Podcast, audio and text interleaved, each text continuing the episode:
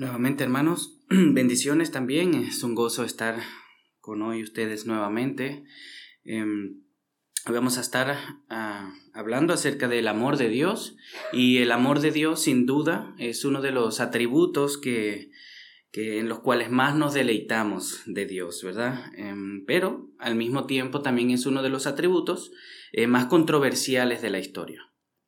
¿Por qué lo digo? Bueno, em, por el lado, unas personas o las personas que niegan la existencia de Dios han pretendido, y hago énfasis en esta palabra pretendido, eh, usar esta enseñanza acerca del amor de Dios eh, en su contra. Y, y, la cuestionan, ¿no? Cuestionan cómo un Dios amoroso puede permitir el mal, el dolor o castigar. O sea, se les parece inconcebible.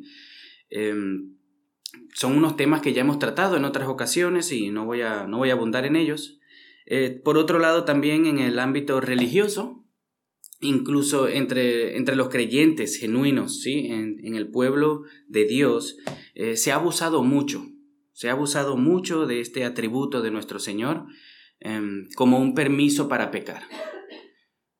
Muchas iglesias, muchos hermanos se dicen a sí mismos, Dios es amor, Dios me ama, entonces está bien todo. Podemos tener una vida de libertinaje, ¿verdad? Podemos pecar sin, sin ningún tipo de remordimiento porque Dios es amor, al fin me va a perdonar y de en ese sentido lo usan como, como un permiso para vivir eh, pecaminosamente.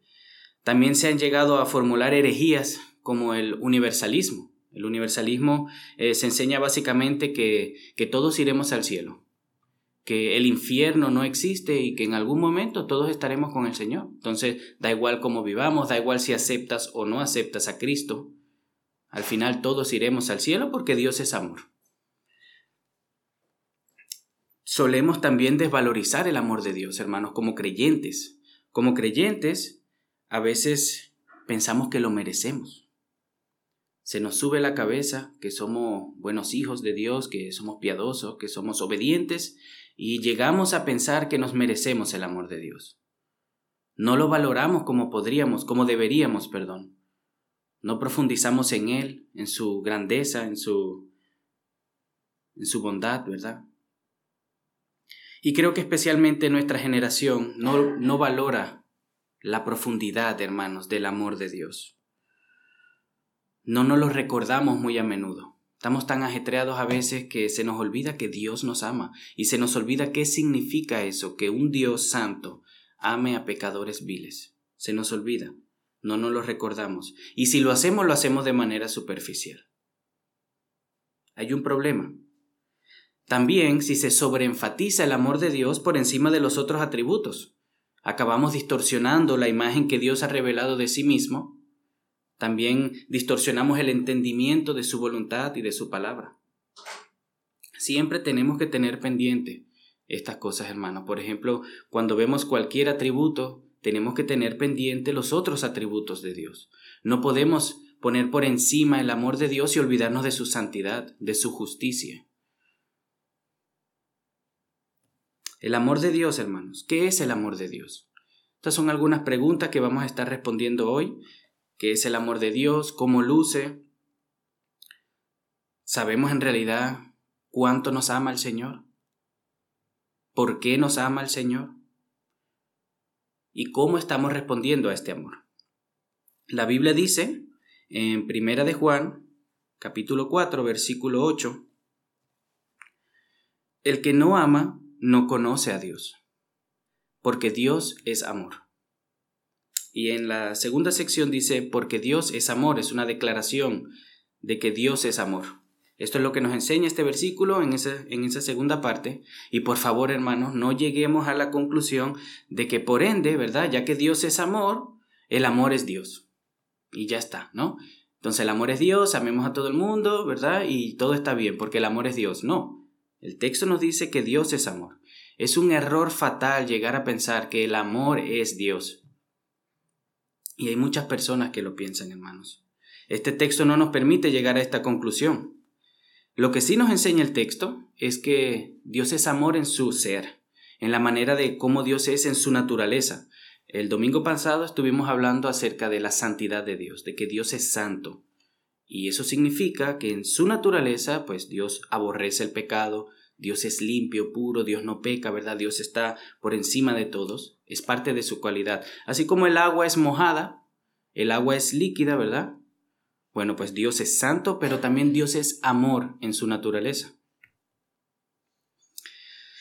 Nosotros solemos pensar siempre cuando tenemos el amor presente en nuestra mente, solemos pensar en primera línea que el amor es un sentimiento.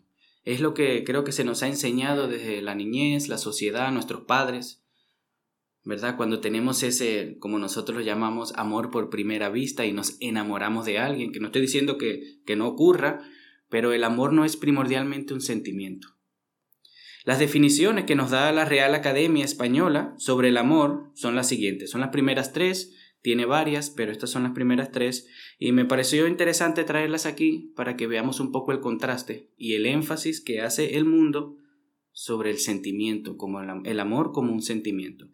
La primera definición es sentimiento intenso del ser humano que, partiendo de su propia insuficiencia, necesita y busca el encuentro y unión con otro ser. Un sentimiento que las personas tienen porque se sienten insatisfechos. Entonces buscan amar. Por su insuficiencia buscan y necesitan conexión. La segunda definición es un sentimiento hacia otra persona que naturalmente nos atrae y que procurando reciprocidad en el deseo de unión nos completa, alegra y da energía para convivir, comunicarnos y crear. Por último, sentimiento de afecto, inclinación y entrega a alguien o algo. No estoy diciendo que todos estos aspectos son malos, pero si ven el énfasis en el sentimiento, en el sentir, y nosotros que hemos amado, que amamos a alguien, sabemos que a veces ese sentimiento pues divaga, ¿no? En algún momento quizás sentimos más amor por alguien que en otro momento, pero la palabra de Dios no hace ese énfasis. Y aunque es verdad que amar incluye los sentimientos, no es el todo. El amor de Dios es totalmente diferente al amor que se nos presenta en el mundo, el amor que nos da el mundo. El amor de Dios es su obrar, es su accionar, es su deseo desinteresado que procura darse a sí mismo, o sea, entregársenos para nuestro bienestar. Ese es el amor de Dios. Yo no dije nada de sentimiento y no significa que no sea realidad, pero es su accionar, su obrar, su deseo desinteresado. Y esto lo vemos, por ejemplo, en la Trinidad. La Trinidad, desde la eternidad hasta la eternidad, Dios se ama a sí mismo, ¿verdad? Hemos estudiado un poco acerca de la Trinidad, vimos que el Padre es Dios, el Espíritu Santo es Dios, el Hijo es Dios, y estas tres personas se aman desde siempre, con un amor desinteresado, procurando el bien del otro. No es solo un conjunto de sentimientos, es un accionar, es un obrar. Es fácil decir te amo y decir que lo sentimos, pero nosotros también tenemos que demostrarlo, ¿verdad? Tenemos que hacer algo con ese sentimiento si es que está ahí. También lo podemos ver en la relación de Dios con la humanidad.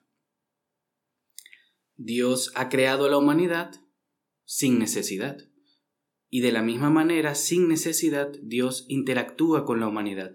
Dios hace bien por la humanidad. Dios se le ha revelado a la humanidad. Entonces, en ese sentido, vemos cómo Dios ama a la humanidad. Pero también lo vemos en la relación de Dios con su pueblo, con sus hijos. Ciertamente, Dios ama a todas las criaturas. Porque así es Él, ¿verdad? Es su naturaleza. Dios no ama a uno y no ama al otro. Dios ama, Dios es amor, Dios ama a todos. Pero su amor, como decíamos, su accionar desinteresado, para el beneficio del otro, no se ve de la misma manera en todos.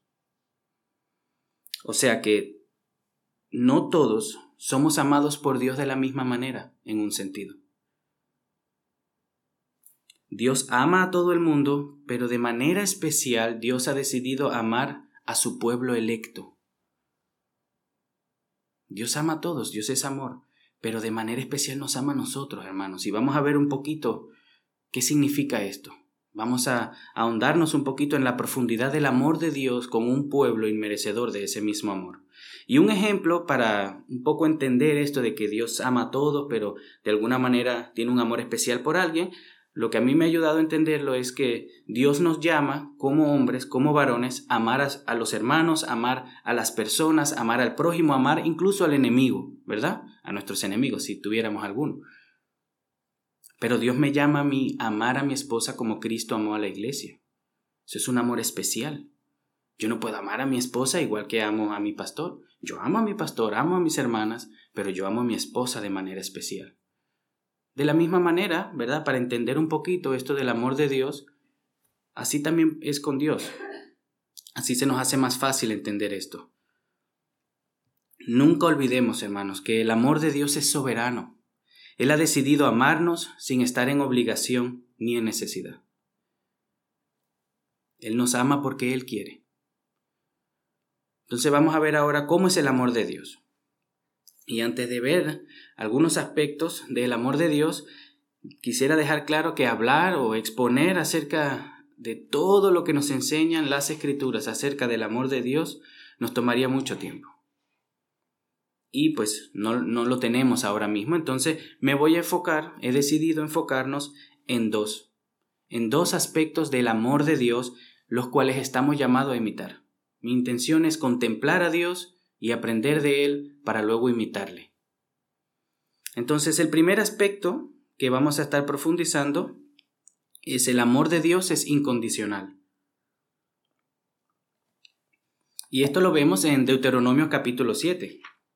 Si me acompañan con sus Biblias, o pues lo pueden seguir ahí en la diapositiva.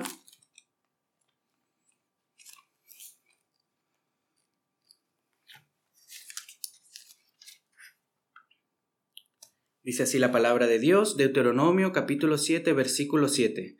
Dice, el Señor no puso su amor en ustedes, ni los escogió por ser ustedes más numerosos que otro pueblo, pues eran el más pequeño de todos los pueblos. Aquí Dios le está hablando al pueblo de Israel, ¿verdad? A su pueblo en este momento, de la misma manera nosotros también somos su pueblo, ¿verdad? Entonces sí también lo podemos aplicar a, a nosotros. Y entonces Dios nos está diciendo en este texto que el amor que Dios nos tiene a nosotros o el hecho de que Dios nos escogió, la razón de su amor, la razón de su elección, no reside en nosotros. El texto dice que eh, ni los escogió por ser ustedes más numerosos que otro pueblo, pues eran el más pequeño. Y ahí yo creo que está enfatizando eso, ¿no? No, no éramos ni los medianos ni normalitos, éramos el más pequeño, éramos lo peorcito de lo peorcito, por decirlo así. Entonces Dios no ve el exterior en ese sentido. No son nuestras obras, no es nuestra, nuestras cualidades, nuestro carácter, nuestra bondad lo que Dios mira para amarnos. No, no es eso lo que Dios tiene en mente cuando Él nos ama. Como les decía, el amor de Dios es soberano es incondicional. Él ha decidido amarnos sin tomar en cuenta nuestra bancarrota, sin tomar en cuenta todo lo que hemos hecho y todo lo que no hemos hecho. Más abajo, en el versículo 8, nuevamente en el capítulo 7, en el versículo 8, podemos ver la razón de su amor. Dice así, mas porque el Señor los amó y guardó el juramento que hizo a sus padres. El Señor los sacó con mano fuerte y los redimió de casa de servidumbre de la mano de Faraón, rey de Egipto. ¿Cuál es la razón que nos da el texto por qué Dios nos amó? ¿Porque éramos grandes, éramos fuertes, éramos buenos? No, mas porque el Señor nos amó. Es porque Dios nos ha amado que Él nos ama.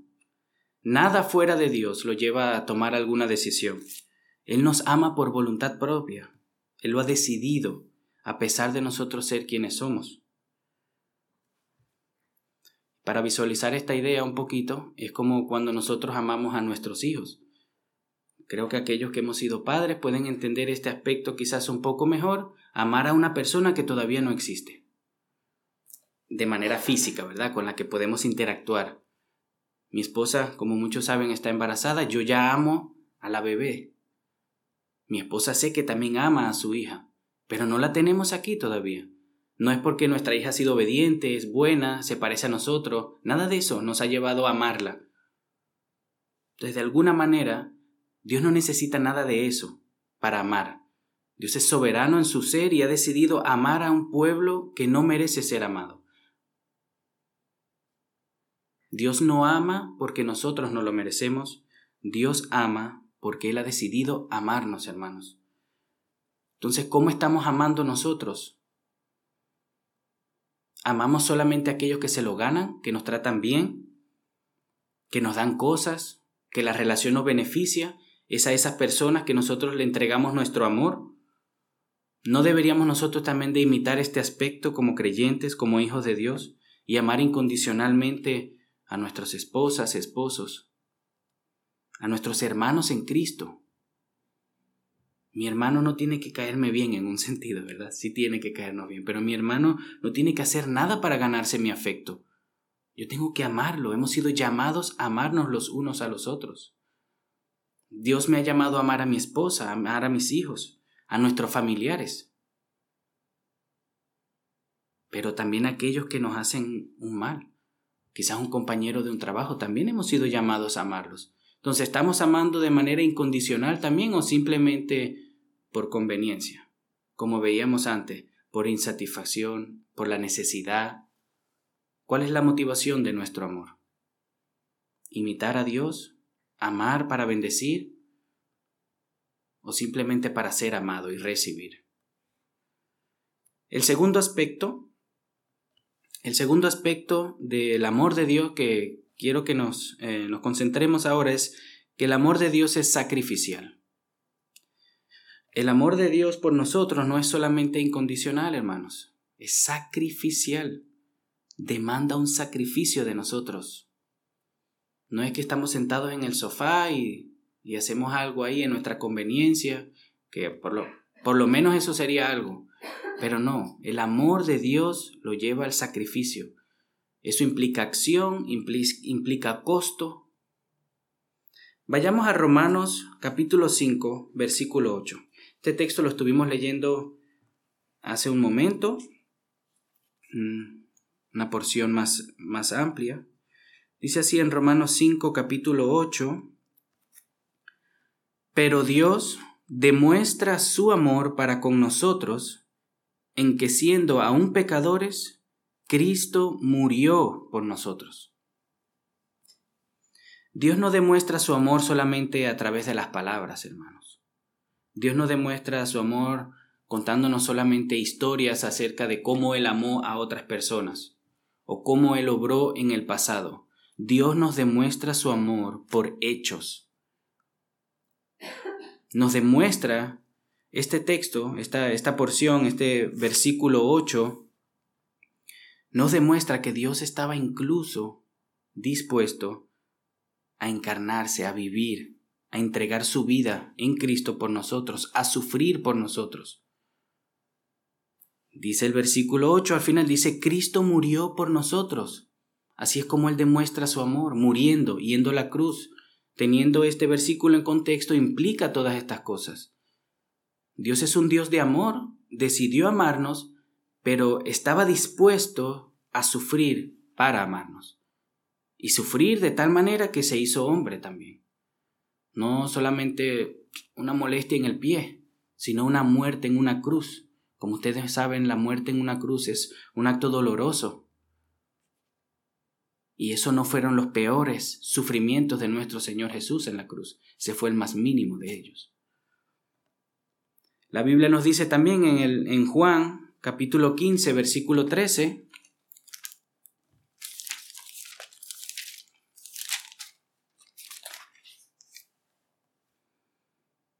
Dice así la palabra de Dios, nadie tiene un amor mayor que este, que uno dé su vida por sus amigos.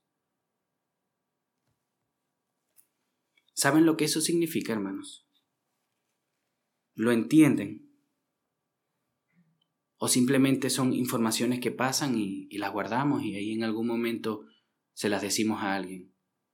Dios se hizo hombre, Dios se encarnó, el Dios soberano del cual hemos estado estudiando, hemos estado aprendiendo, el creador del universo, se hizo hombre y por amor decidió vivir, sufrir, incluso morir por nosotros, para bendecirnos, sin necesitarlo. Dios no estaba falto de amor en la eternidad pasada. Dios no necesitaba a alguien a quien darle su amor y por eso nos creó. Dios no necesitaba nada, hermano, él ya era feliz. Pero aún así hizo todo esto para salvar a su pueblo. ¿Pensamos nosotros así acerca del amor de Dios o creemos que no lo merecemos y que es para llenar y satisfacer mis necesidades? Es Dios amando desinteresadamente a su pueblo. ¡Qué amor, hermanos! Piénsenlo, qué amor. Qué amor nos ha dado el Padre en el Hijo. ¿Quién te ama así, hermanos? Nosotros que tenemos familiares y sé que en Latinoamérica eh, nos amamos, ¿verdad? Nuestras familias son bastante unidas y todo el mundo ama a todo el mundo y, y especialmente los latinos tenemos un valor, un honor especial por los padres y los amamos, nuestros padres nos aman, pero ¿quién te ama así? A tal grado que se hace hombre, se sacrifica y va a la cruz por ti. Nadie. Nadie nos da este amor. Solamente Dios, solamente Cristo nos puede amar de esta manera. Yo desearía amar así. A mí me encantaría amar a mi esposa de esta manera, con, esta, con este sacrificio, con esta disposición. Dios sabe que yo lucho para amar a mi esposa así. Yo tengo que luchar con mi carne. Dios lo sabe. Pero yo no puedo. Dios es el único que nos puede amar de esta manera. ¿Estamos siendo agradecidos? Pensamos en Dios de esta manera, un Dios poderoso que se hizo hombre y sacrificó su vida para salvarnos a nosotros. Los más pequeños, como decía el texto que habíamos visto, lo vil de lo vil, enemigos rebeldes. Eso es lo que éramos antes, hermanos. Nosotros no éramos lo mejorcito del mundo. Quizás por ahí el Señor ha salvado a una persona que, que no pecó tanto como yo en algún momento, pero si somos sinceros, aquí todo hemos pecado. Todo tenemos una vida pasada antes de Cristo, ¿verdad? Si estamos en el Señor. Estamos valorando este amor y para aplicarlo a nuestra vida nos, nos estamos sacrificando por los demás, para amarles de manera sacrificial. No es un amor por conveniencia el cual tenemos que imitar, es un amor sacrificial. Dios estuvo dispuesto a entregar su vida por nosotros. ¿Cuánto te estás sacrificando tú por tus hermanos? Quizás te sacrificas por tu esposa, por tus hijos, por tu familia, por tu entorno más, más, eh, más cercano y amén, gloria a Dios. Es, ahí es donde tenemos que primeramente ejemplificar esto, aplicarlo y vivirlo. Pero nuevamente, ¿qué pasa con aquellos que nos han hecho daño? ¿Qué pasa con aquellos que no nos tratan bien? Aquellos que, que no son familiares nuestros, que no son hermanos en Cristo nuestro. Estamos intentando también de amarle sacrificialmente para ejemplificar este amor. A veces también en la misma iglesia no se ve este amor sacrificial. Quizás tenemos nuestro, nuestro grupito. Bueno, yo paso más tiempo con este hermano, este me cae mejor, entonces a este sí estoy como predispuesto a amarlo sacrificialmente. ¿Y los otros hermanos? Hemos sido llamados a amarnos los unos a los otros, no solamente los que me caen bien o con los que frecuento regularmente. ¿Estamos amando, hermanos, sacrificialmente como Dios? Las maneras de cómo Dios demuestra su amor son infinitas, hermanos. Él es paciente con nosotros, misericordioso, y todo esto es porque Él nos ama, porque Él es amor, porque Él ha decidido amarnos, Él demuestra su amor a través de muchas cosas. Todo lo que Dios hace es por amor, podríamos decirlo. Todo lo que Dios hace es para su gloria. No son dos verdades que se contradicen, se complementan. Pero Dios demuestra su amor a través de la paciencia para con nosotros, a través de que Él es tardo para la ira. Él nos ha creado, nos permite vivir, sentir placer, gozo, deleitarnos incluso en una buena comida. Todo esto son muestras del amor de Dios. Pudiéramos perfectamente estar viviendo en un mundo donde nada de esto existiera, donde comiéramos pan, bebiéramos agua, una hamburguesa y todo sabría igual. Pero no es así. Dios demuestra su bondad, su amor, su aprecio a través de todas estas cosas. Disfrutar el amor de una familia. Él se nos ha revelado a través de su palabra. Esto es un acto de amor, hermanos. Y muchas otras cosas más si seguimos así. Pero la demostración más clara, más grande del amor de Dios por la humanidad, por su pueblo, es la cruz, hermanos. Este acto horrendo de un hombre muriendo en una cruz, quebrado por nuestros pecados, es la más grande manifestación del amor de Dios. Porque hasta ese límite es que Dios estaba dispuesto a ir para salvarnos, para demostrarnos su amor, para manifestarnos de qué manera Él nos ama. En Primera de Juan, capítulo 4, versículo 9, nos dice la Biblia de esta manera. En esto se manifestó el amor de Dios en nosotros, en que Dios había enviado a su Hijo unigénito al mundo para que vivamos por medio de Él. Versículo que muchos conocemos, Juan capítulo 3 versículo 16 dice de esta manera, porque de tal manera amó Dios al mundo que dio a su Hijo unigénito, para que todo aquel que cree en Él no se pierda, sino que tenga vida eterna. Romanos 5.8, como ya habíamos leído, dice, pero Dios demuestra su amor para con nosotros, en que siendo aún pecadores, Cristo murió por nosotros. Es por medio de la cruz, mis hermanos, que llegamos a entender mejor a contemplar mejor la profundidad, la grandeza del amor de Dios por nosotros. Porque siendo aún pecadores, hermanos, cuando piensen en la cruz, cuando se evangelicen a sí mismos, ¿verdad? Hemos llamado muchas veces a predicarnos el Evangelio. No empiecen en el hecho de que, bueno, yo no estaba tan mal, el Señor me vio en mi necesidad y por la gracia de Dios hoy soy salvo, ¿no? No, no, hermanos, empiecen más abajo. Éramos pecadores, éramos rebeldes, éramos enemigos, estábamos mal, estábamos podridos por dentro. Le odiábamos. Aunque quizás no lo decíamos verbalmente, vivíamos en rebeldía a Dios. Le odiábamos con nuestros actos. Éramos miserables, hermanos, éramos dignos del castigo de Dios. Y es justamente a esas personas que Dios amó y los cuales vino a salvar. Es de ahí de donde Dios nos sacó. Nosotros estábamos en un lodo pecaminoso, envueltos y gozándonos en nuestro lodo. Sé que el Señor a muchos de nosotros trabajó en nosotros, nos hizo ver nuestra pecaminosidad. Pero antes estábamos ahí gozosos, hermanos. Y yo era uno de ellos. Yo me gozaba en mi pecado. Yo no veía la pecaminosidad de mi pecado.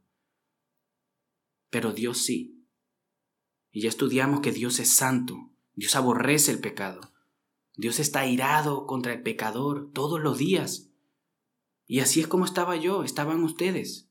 Y es de ahí de donde Dios nos sacó. Es ahí donde tenemos que empezar a predicarnos el Evangelio, a recordar la cruz. La cruz no empieza ahí, en ese momento. La cruz empieza en nuestra pecaminosidad, de donde el Señor nos sacó, por quienes Él estuvo dispuesto a morir. El Dios Santo, hermanos, decide entregarse en la persona de Jesús. El Dios que no contempla el pecado, que no ha pecado nunca, decide cargar con nuestros pecados en su humanidad. Decide venir a este mundo, vivir en nuestro lugar, sufrir nuestro castigo por todos nuestros pecados llevar encima de él la ira de Dios.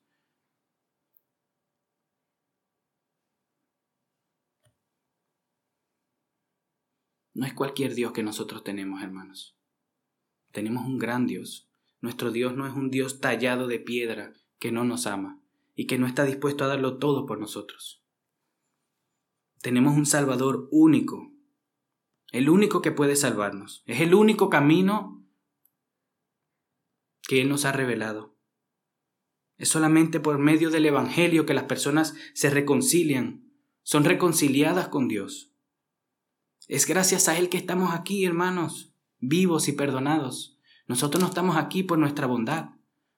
Dios no nos eligió porque sabía que nos iba a usar, que somos buenos, que íbamos a hacer buenas dádivas, buenas obras. No, no.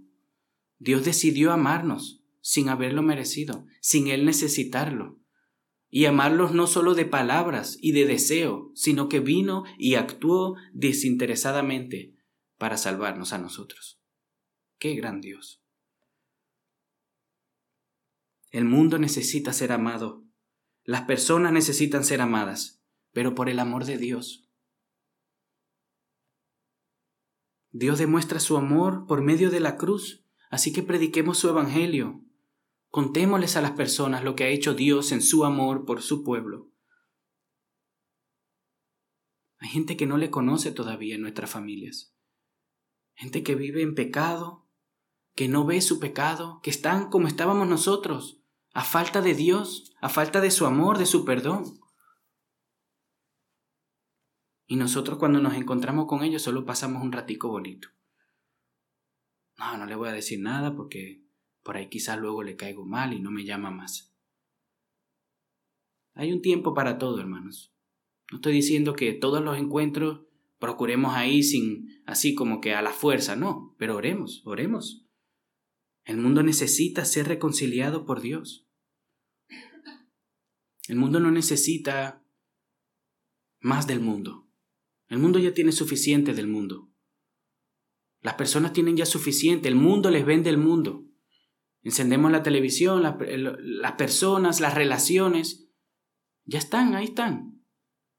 Procuremos darle aquello que ellos no tienen, aquellos que hemos recibido por gracia, porque lo necesitábamos, ellos también lo necesitan. Nosotros no podíamos salvarnos, ellos tampoco se pueden salvar. Necesitan el Evangelio. Necesitan ser amados por Cristo. Necesitan, hermanos, ser reconciliados con Dios. Necesitan vivir para lo que fueron creados. Hoy en día muchas personas no saben qué hacer con su vida porque no están cumpliendo el propósito de Dios en sus vidas. Y esto a veces nos pasa a nosotros también. Vivimos mal, frustrados, no felices con la vida que Dios nos ha dado. ¿Por qué? Porque no estamos amoldeándonos a la voluntad de Dios para nuestras vidas, el propósito que Dios nos ha dado. Si una lavadora ha sido creada para lavar, no le metamos platos y vasos para lavar los platos, sino para lavar ropa, ¿verdad? Entonces pongámosle ropa y verán cómo lava bien. Nosotros hemos sido creados para glorificar a Dios en nuestras vidas, para deleitarnos en Él. Entonces es para eso que hemos sido llamados. Es ahí donde vamos a encontrar gozo y deleite, no en hacer lo que nos gusta. Pero ¿de dónde vas a ver el mundo esto, hermano? Si eso es lo que le vende el mundo. Haz lo que tú quieres, sigue tus metas, alcanza tus sueños y vas a ser feliz. Eso es una mentira, hermanos. Es una mentira que el mundo le vende y muchas veces no lo creemos nosotros. Entiendo que a veces no tengamos palabras para darle a otros, porque nos estamos creyendo esas mentiras también. Que Dios nos ayude, que Dios nos ayude a recordar que solamente Él satisface, que solamente Él hace feliz, para que podamos también dar esa felicidad a otros hermanos, podamos predicar su Evangelio con fidelidad.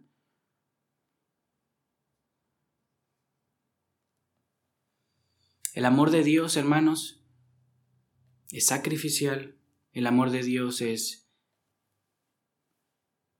intencional, no solo un deseo. El amor de Dios lo lleva el actuar en beneficio desinteresado por su pueblo. El amor de Dios lo lleva a Dios a entregarse a sí mismo. El amor de Dios es incondicional. ¿Cómo podemos reflejar este amor? ¿Cómo podemos tomar todo esto y vivirlo? ¿Cómo podemos imitar esta gran verdad, hermano? Bueno, nosotros hemos, hemos sido adoptados, hermanos. Ahora somos sus hijos. Como hijos de Dios, podemos ser semejantes a Él. Ahora ya no hay algo que nos impide. Sí hay pecado remanente que nos impide y tenemos que luchar, pero tenemos la posibilidad de igualar de imitar, de caminar como Él anduvo en el mundo. Aquí adentro, hermanos. Dios nos ha santificado, su Espíritu Santo mora dentro de nosotros. Recordémonos estas verdades. No solamente estoy recitando aquí algunas verdades, es para que las recordemos. De ahí es donde va a salir nuestra fuerza. Tenemos que depender de las verdades de las Escrituras. Tenemos que en oración recordar estas verdades para que el Señor nos capacite a actuar, para que el Señor nos capacite a vivir como Él quiere que nosotros vivamos. Hemos sido hechos santos, hermanos. Somos sus hijos, podemos. Entonces ya sabemos que podemos, ya sabemos que tenemos las cualidades, ya sabemos que tenemos la fuerza, y si lo dudas, hermano, ora por eso. Arrepiéntete de no creer la palabra de Dios, pero ora para que el Señor te dé esta convicción, para que Dios nos capacite, para que el Espíritu Santo obre en nosotros y nos dé la fuerza necesaria para ir en contra de la carne, para ir en contra del mundo. No solamente somos llamados a imitar estas verdades, somos llamados también a recordárnoslas para imitarlas. Y puede que estés pensando, bueno hermano, yo amo a Dios. Yo estoy muy agradecido por lo que Dios ha hecho en mi vida. Yo vengo a la iglesia, leo mi Biblia. Yo no estoy demostrando ese amor que Dios tiene por mí. No estoy con eso imitando el amor de Dios. Bueno, todas esas cosas son muy buenas, hermanos. Amén. Amén que lo digamos, amén que vengamos, amén que busquemos la comunión con los hermanos, amén. Pero si se acuerdan, hemos estado hablando acerca de la incondicionalidad del amor de Dios. Hemos estado hablando de que el amor de Dios es sacrificial. Entonces la pregunta es, ¿cuán a menudo estamos luchando contra nuestra carne para obedecer a Dios? Eso es un sacrificio, un tipo de sacrificio para amar a Dios, Vamos a concentrarnos en hablar primero acerca del amor sacrificial que le debemos de dar a Dios porque Él nos amó primero, ¿verdad? La Biblia dice que nosotros le amamos a Él porque Él nos amó primero. Hemos establecido que el amor de Dios no es primeramente un sentimiento, sino un accionar. Entonces, ¿cómo estamos actuando para demostrar el amor de Dios en nuestras vidas? Una manera de demostrarlo es luchando contra nuestra carne negándonos a nosotros mismos. ¿Cuántas veces nos negamos a diario para serle fieles a Dios? Un amor sacrificial. Yo amo a Dios, hermano. Bueno, te estás sacrificando. ¿O amas a Dios en tu comodidad? Podemos caer en esa tentación. Yo me he visto envuelto en esa tentación. Yo he tenido que arrepentirme muchas veces de eso. Porque amo a Dios cuando estoy bien, amo a Dios cuando no estoy enfermo, amo a Dios cuando no me duele el pie, pero en cuanto paso alguna calamidad, alguna dificultad, ya no voy a la iglesia, ya no oro tanto. Entonces mi amor no es tan sacrificial como yo pensaba que era. Mi amor es más cómodo. Y Dios no nos está llamando a amarle de manera cómoda. Dios nos está llamando a amarle sacrificialmente. ¿Cuánto tiempo le estás entregando a Dios de tu vida, de tu libertad? Hoy en día el mundo nos vende, todo es tuyo, haz lo que tú quieres con tu tiempo. Y es verdad, somos responsables, tenemos que administrarlo bien, pero somos siervos de Cristo. Somos hijos de Dios, le pertenecemos a Él. Ya no es mi tiempo, es su tiempo que me ha regalado. Estamos dispuestos a alejarnos de algunas comodidades, de algunos lujos, para servirle más a Él. Ahí se ve el amor sacrificial que tenemos por Dios no solo en palabra, y tampoco solamente profundizando en algunos eh, libros, sino el costo, hermano, el amor a Dios nos cuesta algo, es un costo gozoso. No puedo hablar solo del sacrificio sin llamarlo un costo gozoso, porque luego nos gozamos de habernos, ¿verdad?, de sacrificarnos, de obedecer a Dios. Es un gozo hacerlo para el Señor. Entonces ahí hay como una mezcla de sacrificio y gozo pero tiene que ser costoso. Estoy diciendo ahora que tengamos que vender una casa o algo, pero tiene que ser costoso, tiene que... Estamos en la carne, hermanos, el pecado mora dentro de nosotros y tenemos la tentación siempre de solo amar de manera cómoda, de hacer lo mínimo. Bueno, yo ya hice mi devocional por la mañana, y yo no tengo que orar más. Yo ya me escuché los audios que nos manda nuestro pastor, yo ya hice mi devocional, ya es suficiente. Yo voy los domingos, escucho la prédica, no tengo que por qué estar aprendiendo más acerca de Dios y de su palabra. Ya estoy, estoy haciendo y soy fiel. No, hermanos. ¿Cuántas horas, hermanos, estamos pasando para conocer más a Dios? Es bueno venir aquí, es necesario, lo necesitamos, se lo debemos en un sentido a Dios para adorarle, para exaltarle, para glorificarle como hermanos. Pero estamos usando nuestro tiempo libre para conocerle más para ser más fieles al exponer su evangelio a nuestros familiares, a nuestros conocidos? ¿De dónde vamos a sacar ese tiempo si no de nuestro tiempo libre? Pero ahí vienen las excusas, hermanos, porque lo sé, hermanos, yo he pasado por ahí. Estoy cansado, tengo que hacer esto, ay, lo hago mañana. Ahí podemos demostrar el amor sacrificial por Dios, sacrificando esas tres horas que teníamos planeadas para entretenernos y usar una hora para aprender más de Dios, para aprender más de su palabra. No estoy diciendo que ahora usemos todas nuestras horas y que nunca tengamos un tiempo de entretenimiento, de descanso, más que necesitamos pasar tiempo con nuestra familia, con nuestros amigos, nuestros hermanos.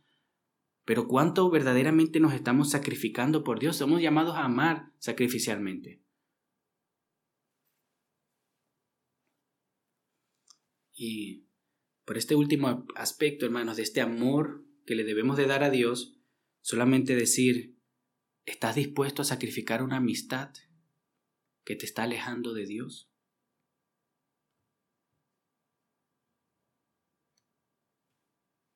Piénsalo, hermanos. Nuestro amor a Dios es sacrificial. Tenemos un amigo que nos aleja del Señor cuando nos vemos, que nos lleva a pecar, nos ponemos a chismear o algo. ¿Estamos dispuestos a alejarnos de esa persona por amor a Dios? No solamente somos llamados a amar a Dios sacrificialmente, sino también a nuestro prójimo, a nuestros hermanos. Vayamos a Juan capítulo 13 y veamos estos versículos para ir concluyendo. Juan capítulo 13, los versículos 34 y 35. Dice así nuestro Señor Jesús, un mandamiento nuevo les doy, que se amen los unos a los otros, que como yo los he amado, así también se amen los unos a los otros.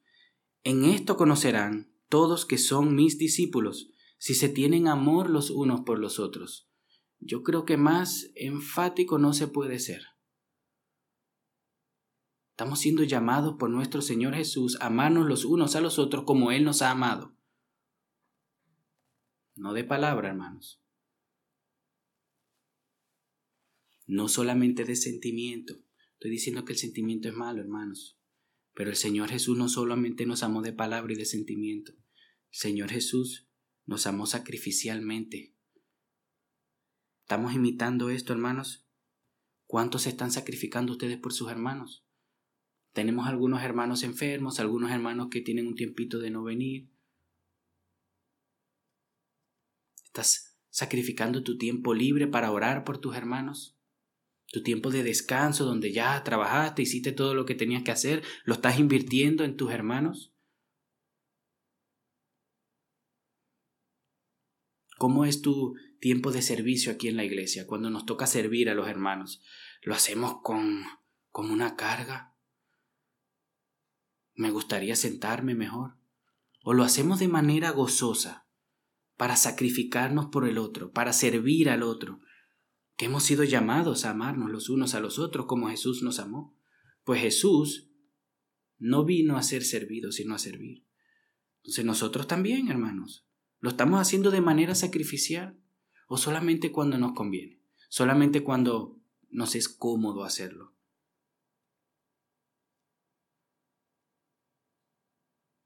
¿Estás sacando de tu tiempo libre para venir a orar con los hermanos? Es un sacrificio que tenemos que hacer. Todos los días tenemos que hacer sacrificio. Todos hacemos sacrificios por algo. No se digan a sí mismos, no, es que me cuesta mucho. Es verdad, cuesta. Pero todos nos sacrificamos por algo. Por ejemplo, yo a veces veo a mi esposa y veo cómo ella se sacrifica por mis hijos. Está enferma, embarazada y ella limpia, lava, friega y hace todo lo que tiene que hacer. Y todos hemos estado ahí, todos hemos ido al trabajo con una gripecita, todos hemos ido al trabajo con un dolor de cabeza. Humanamente hablando, todos somos capaces de sacrificarnos por algo. En Cristo tenemos el poder dado por Dios de sacrificarnos por nuestros hermanos. Entonces dejémonos de excusas, hermanos. Meditemos más en el amor de Dios, en su profundidad, hermanos, de que éramos pecadores y en sabiendo lo que éramos, estuvo dispuesto a sacrificarse por nosotros. Quizás usted sabe algo de su hermano, quizás usted ha escuchado algo. Hermano, esté dispuesto a sacrificarse por su hermano. Tiene que ser, nuestro amor tiene que ser incondicional también. No, el hermano el otro día no me saludó. ya no me lo voy a sentar al lado. No, hermanos. No somos del mundo, somos de Dios. Si hemos recibido a Cristo por fe, por gracia, tenemos todo lo que necesitamos para obedecer a Dios. El amor es principalmente una decisión de entregarte por el otro y actuar en su favor, de manera desinteresada, sacrificial e intencionalmente.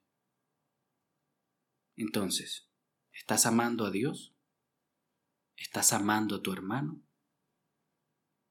Oremos, hermano. Oremos para que el Señor nos ayude a imitar este atributo.